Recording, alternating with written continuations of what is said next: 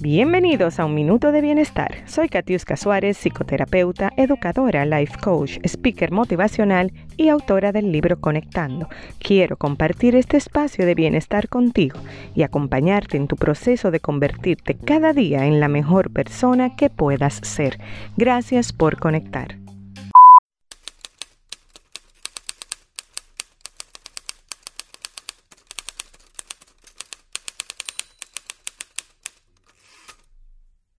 Muy buenos días, mi comunidad hermosa de un minuto de bienestar.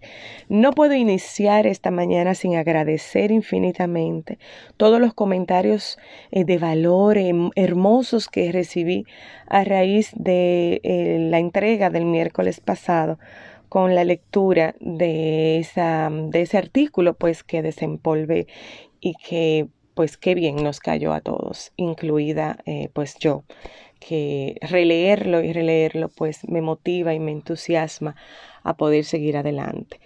Em, dentro de los comentarios hubo muchas personas que pidieron el que les leyera un cuento, una de mis historias.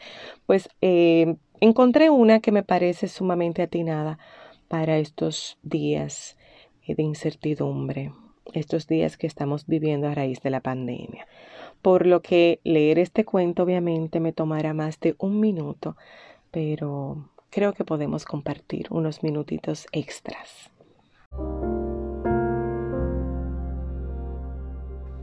Inventario.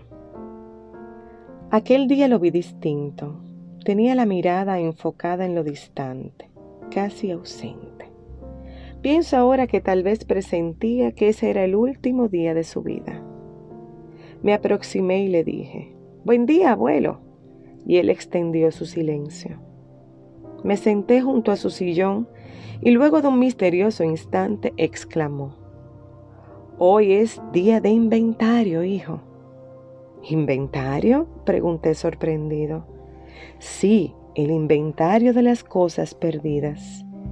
Me contestó con cierta energía y no sé si con tristeza o alegría y prosiguió.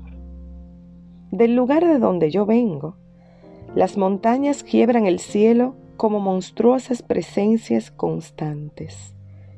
Siempre tuve deseos de escalar la más alta, nunca lo hice, no tuve el tiempo ni la voluntad suficiente para sobreponerme a mi inercia existencial.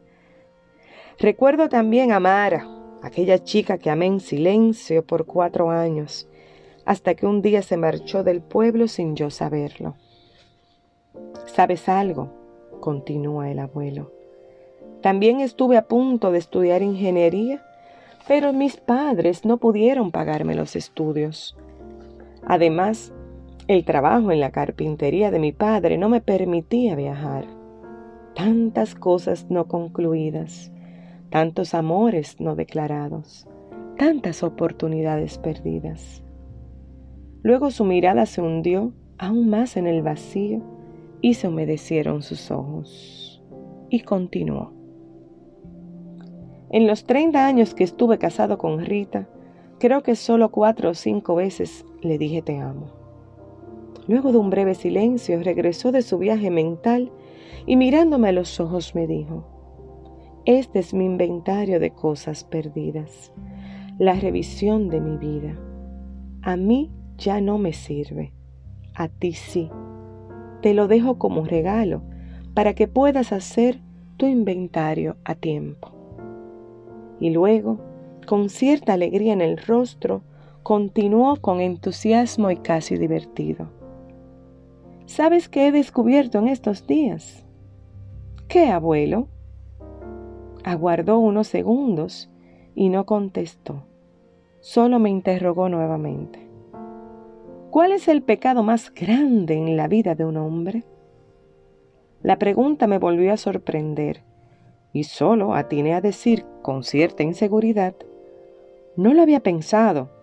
Supongo que matar a otros seres humanos, odiar al prójimo y desearle el mal. Tener malos pensamientos tal vez. Movió su cara de lado a lado, como reacción a mi respuesta errada Me miró intensamente, como remarcando el momento, y en tono grave y firme me señaló. El pecado más grande en la vida de un ser humano es el pecado por omisión. Y lo más doloroso es descubrir las cosas perdidas sin tener tiempo para encontrarlas y recuperarlas. Al día siguiente, regresé temprano a casa, luego del entierro del abuelo, para realizar en forma urgente mi propio inventario de las cosas perdidas.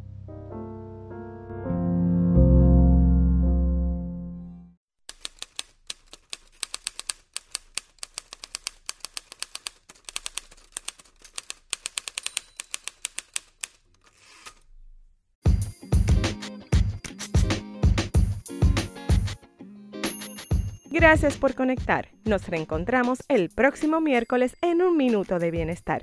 Te invito a seguirme en todas las redes sociales como Amar lo que tengo y mi website catiuscasuárez.com. Hasta la próxima.